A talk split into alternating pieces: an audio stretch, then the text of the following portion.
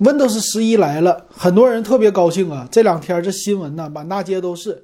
两大块，老金给你分析一下。第一个就是 Windows 十一的界面，这个界面呢升级了，菜单菜单条现在放在屏幕的正中间的位置，看起来特别像苹果。再有一个就是应用商店的更新，原生支持安卓的 APP 了。这个其实也是苹果最新的 M1 芯片推出之后。现在有很多的刚需，就是在电脑上来运行手机的 APP，这一点非常让人期待。第二个就是升级，你的电脑不能升级 Windows 十一，这个为什么呢？就是 TPM 二点零。那至于什么是 TPM 呢？怎么开启呢？这个很多人都有教程了，咱们不说。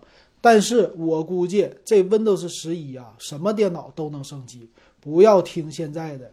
为什么啊？老金现在这么说，我们公司的电脑是用的第一代的 i 五的处理器，i 五的 M 四五零，想一想多少年了，十年以上了，Windows 十现在依然可以使用。那未来的 Win 十一，我觉得这一代的处理器可能不能升级了。可是你们家五年前买的电脑，你放心吧，Win 十一肯定支持。那十年前的呢，说不好，但是我估计要支持到七八年之前，所以大家不用太担心。还有一个，Windows 十一推出以后，我要不要马上升级？不要马上升级，为什么？这个就是微软家的调性。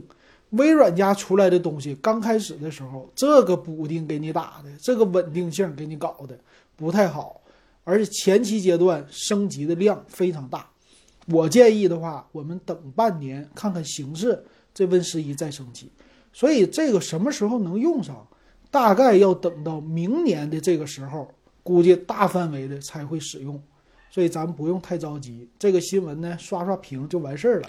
咱们来看一看，乐呵乐呵就不错了。毕竟现在没什么新机发布，突然有一个操作系统的话题，还是挺有意思的。